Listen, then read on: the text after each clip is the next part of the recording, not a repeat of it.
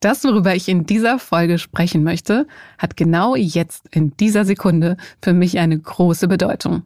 Die Stimme. Wenn euch jetzt gerade meine Stimme nicht gefällt, dann schaltet ihr aus. Oder ihr schaltet einfach gedanklich ab, während ich gleich spreche. Da sind dann auch die Inhalte nebensächlich, ganz egal, wie spannend sie sind. Und was für diesen Podcast gilt, das gilt natürlich auch in allen anderen Situationen. Unsere Stimme ist der Schlüssel für eine gute Kommunikation.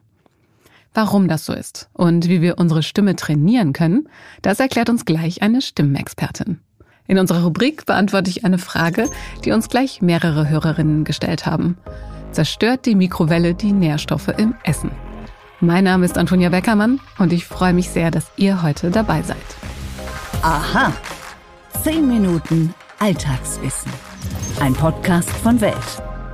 Wenn ihr jetzt noch zuhört, dann habe ich mit meiner Stimme schon mal etwas richtig gemacht. Und das freut mich natürlich.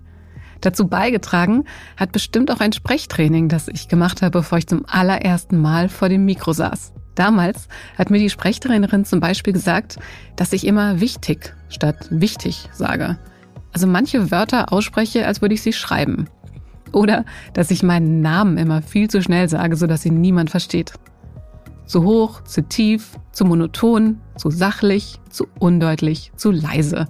Es gibt so viele Dinge, die man beim Sprechen falsch oder vielleicht sollte ich besser sagen, nicht so gut machen kann. Umgekehrt hat die Stimme eine unglaubliche Macht. Gute Argumente kommen mit einer ausdrucksvollen Stimme besser an. Gute Stimmen hinterlassen einen bleibenderen Eindruck. Warum das so ist, das erklärt uns gleich Ingrid Amon. Sie leitet das Institut für Sprechtechnik in Wien und ist Präsidentin des Netzwerks der europäischen Stimmexperten.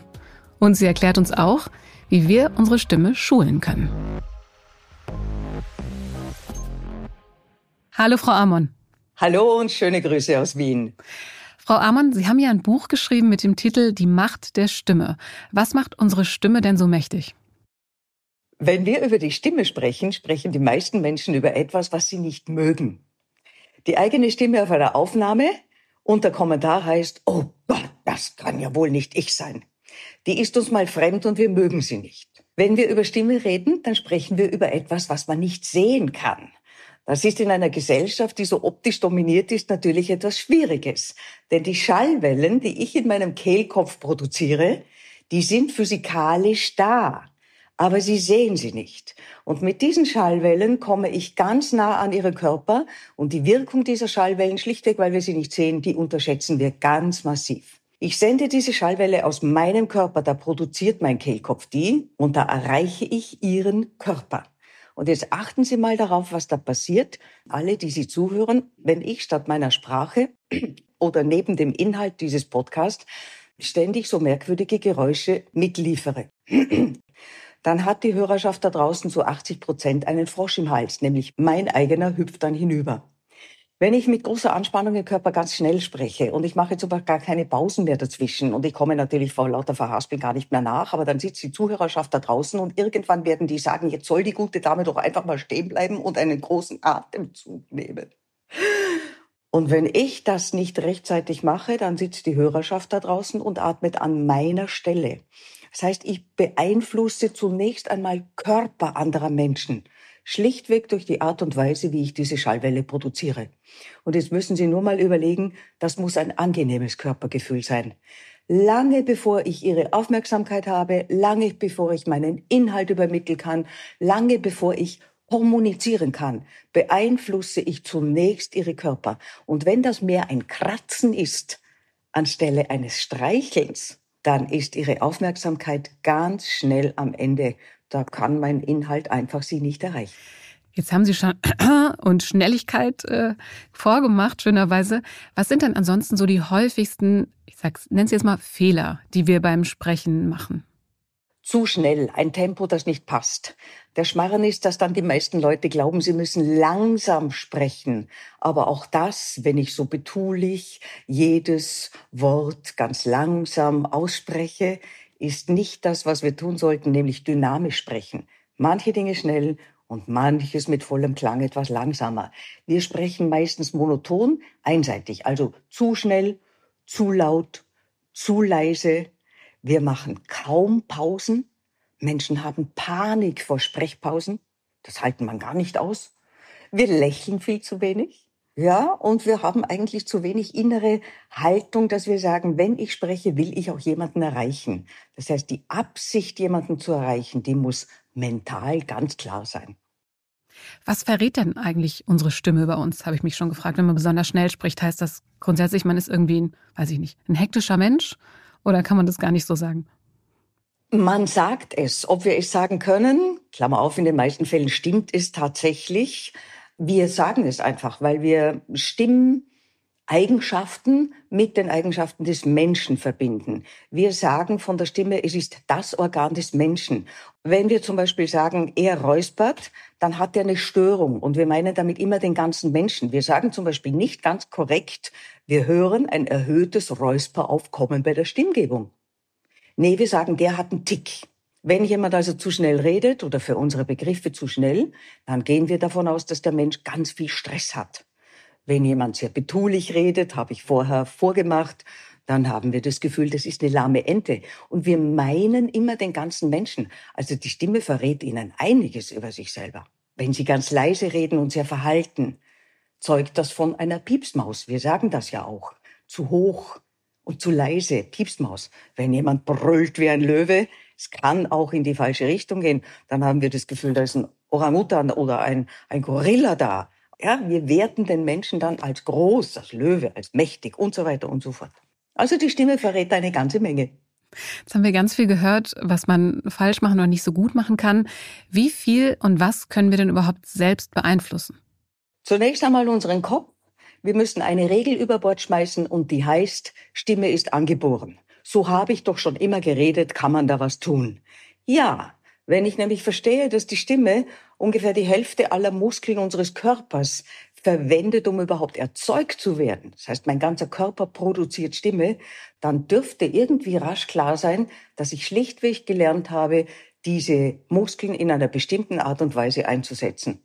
Und ein Stimmtrainer, eine Stimmtrainerin wird Ihnen sagen, Sie könnten das auch ganz, ganz anders machen. Und deswegen können wir unseren Körper beeinflussen und damit den Klang der Stimme. Haben Sie irgendeinen Tipp? Also wie jetzt für unsere Hörerinnen, Hörer, wie können wir im Alltag selber unsere Stimme trainieren? Im Alltag geht das relativ schnell. Wenn es um Muskeltraining geht, wenn man das eingesehen hat, dann gibt es ganz kleine Muskeln im Kehlkopf, die sind einen Millimeter klein. Und es gibt den großen Muskelapparat vom Zwerchfell, das ist unser Atemmuskel, der die Lunge steuert. Wenn wir wissen, wie diese Muskeln zu betätigen sind, dann kann man die schlichtweg im Alltag einbauen. Ein ganz wesentliches Thema ist der Körper und die Körperhaltung. Das kann jeder zu Hause ausprobieren. Wenn Sie sich in eine Couch lümmeln, so wie eine Couch Potato mit Chips und so weiter, und dann versuchen Sie mal eine schneidige, motivierende Begrüßung zu sagen, so wie man sie im Alltag halt braucht. Hallo oder herzlich willkommen, meine Damen und Herren. Dann werden Sie merken, dass in einer Körperhaltung, die null Spannung hat, ganz wenig Spannung hat, das einfach nicht gut klingt. Wenn Sie ins Gegenteil gehen, zum Beispiel ganz angestrengt sind, ganz angespannt, dann klingen Sie wie ein General oder wie eine Generalin. Damit knallt man da die Leute an die Wand. Was heißt das konkret? Nehmen Sie eine Haltung ein, die beschreiben wir mit natürlicher Autorität. Viele, viele kennen das Krone auf dem Kopf vorstellen dann richtet sich der Körper automatisch auf, eine gute Erdung, sprich einen guten Stand. Die Wirbelsäule soll sich aufrichten, da wird der Brustkorb frei und da wird man ganz schnell im Alltag merken, dass die Stimme schlichtweg besser klingt. Haltung ist das Thema Nummer eins. Unser Körper ist sowas wie die Lautsprecherbox für unsere Stimme. Dann kommt das Zwerchfell, unser Hauptatemmuskel.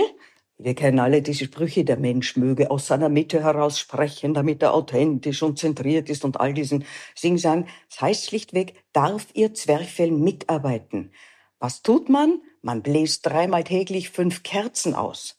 Wenn man ein schnelles Geräusch macht mit dann wird man eine ganz starke Bewegung in der Mitte des eigenen Körpers spüren. Dort ist das Zwerchfell und damit trainiert man einen Teil der Sprechatmung. Es reicht die Zeit wahrscheinlich nicht, dass wir genau schauen können, was das auslöst. Aber diese Bewegung zu spüren einfach zu wissen, das kann ich steuern, das macht zum Beispiel die Artikulation deutlicher. Theodor, Puppe, Tulpe, das sollte alles mit einer kleinen Bewegung aus dem Zwerchfell geschehen. Unsere Ohren gehören in den Sprechvorgang. Ganz viele Menschen hören sich einfach nicht zu. Es ist heute so einfach, mal bei einem Telefongespräch oder bei einem Meeting online die Sprachaufnahmefunktion einzuschalten und eine Minute aufzunehmen und sich das nachher mal anzuhören, weil die meisten Menschen tatsächlich keine Ahnung haben, dass das das Ding ist, mit dem sie Wirkung auf andere Leute erzielen. Also zuhören. Dann die Stimmübungen im Mundbereich. Wo verlässt die Stimme den eigenen Körper? Das ist dort, wo die Kinder anfangen zu reden, mit Brrr oder mit Mama und mit Papa, mit allem, was die Lippe und die dazugehörenden Muskeln mobil macht, kann man im Alltag super zehn Sekunden täglich mit dem Ausschwemmen der eigenen Zahnbürste, sag ich immer, bei uns in Österreich, machen oder kauen und küssen im Alltag sind zwei wundervolle Geschichten, denn für das deutliche Sprechen brauchen wir dieselbe Muskulatur, die wir fürs Küssen und fürs Kauen brauchen. Ja, was haben wir noch? Wir haben noch hohe und tiefe Töne. Wir können gelegentlich mal die hohen benutzen, einfach einseitig. Dazu hilft die Vorstellung, dass die Stimme ein Klavier ist. Da hat jeder von uns hohe Töne. Tödel, tödel, juhu. Jeder hat solche Töne, die müssen am Ende der Skala nicht schön sein. Und wir haben auf der anderen Seite immer alle einen Bass. Okay. Ho, ho, ho. Einfach mal runter in die Tiefe. Auch das muss nicht schön sein, aber das gibt eine große Range, das gibt ein großes melodisches Spektrum. Frau Amon, ganz herzlichen Dank. Stimmt das wirklich? Mythos oder Wahrheit? Die Frage, die ich jetzt klären möchte, die kam gleich von mehreren Hörerinnen. Zwei davon sind Dagmar und Franziska.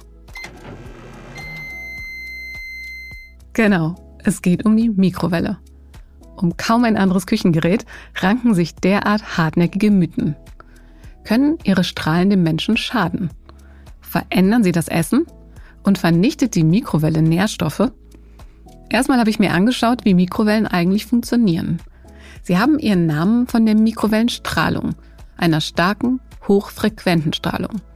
Die erwärmt das Essen, indem die Mikrowellen vor allem die Wassermoleküle in den Lebensmitteln zur Bewegung anregen. Und durch die Reibungsenergie wird das Essen dann warm. Die meiste Feuchtigkeit sitzt normalerweise eher im Inneren des Essens und deshalb ist das Gericht aus der Mikrowelle innen häufig auch heißer als außen. So erklärt sich übrigens auch, warum Essen in der Mikrowelle nicht kross wird. Grundsätzlich sind die Strahlen für den Menschen schädlich. Aber durch das Metallgehäuse der Mikrowelle bleiben sie im Gerät. An der Oberfläche der Mikrowelle können dennoch höhere Strahlungsintensitäten auftreten, aber schon etwa 30 Zentimeter vom Mikrowellenofen entfernt liegt die Strahlungsintensität zehnmal unter der erlaubten Grenze. Wie so vieles ist nämlich auch für Mikrowellengeräte ein genauer Emissionsgrenzwert festgelegt. Uns schaden die Strahlen nicht und es wird regelmäßig überprüft, dass das so bleibt. Für die Nährstoffe in der Nahrung lässt sich das nicht ganz so pauschal beantworten. Vorab auf jeden Fall schon mal eine grundsätzliche Sache. Bei der Mikrowelle achten wir ganz besonders kritisch darauf, aber grundsätzlich gilt, dass durch jede Garmethode Nährstoffe in Lebensmitteln verändert werden. Und um herauszufinden, für welche Gerichte die Mikrowelle das Mittel der Wahl sein könnte, muss man einen genauen Blick auf die Nährstoffe in den Lebensmitteln werfen. Studien ergeben, dass zum Beispiel die wasserlöslichen Vitamine C und B in der Mikrowelle deutlich weniger beeinträchtigt werden. So haben viele Gemüse eine bessere Nährstoffbilanz in der Mikrowelle, als wenn wir sie im Topf, in der Pfanne oder im Ofen zubereiten. Die fettlöslichen Vitamine, wie etwa Vitamin A, D, E oder K, die brauchen dagegen das Erwärmen und eben Fett, um für den Körper verwertbar sein zu können. Hier ist die Mikrowelle nicht die beste Wahl. Und auch bei den Antioxidantien, also den antientzündlichen Stoffen, da sollte man die Mikrowelle lieber sein lassen. So verliert Knoblauch zum Beispiel in der Mikrowelle bereits nach einer Minute seine antientzündliche Wirkung. Im Ofen halten sich die krebsvorbeugenden Antioxidantien hingegen etwa 45 Minuten. Und auch bei Muttermilch wird davon abgeraten, die in der Mikrowelle zu erwärmen, da die darin enthaltenen antibakteriellen Stoffe dadurch zerstört werden. Zusammengefasst nochmal, Je nachdem, um welche Nährstoffe und welches Lebensmittel es sich handelt, kann die Garmethode zwar weniger gesundheitsfördernd, aber nie gesundheitsschädlich sein. Alle Links zu den Studien findet ihr wie immer in den Show Notes. Liebe Dagmar, liebe Franziska, vielen Dank euch für diese spannende Frage. Da habe auch ich wieder viel gelernt. Wenn ihr noch mehr Fragen habt oder Themen, die euch beschäftigen, dann schreibt uns gerne an wissen.welt.de.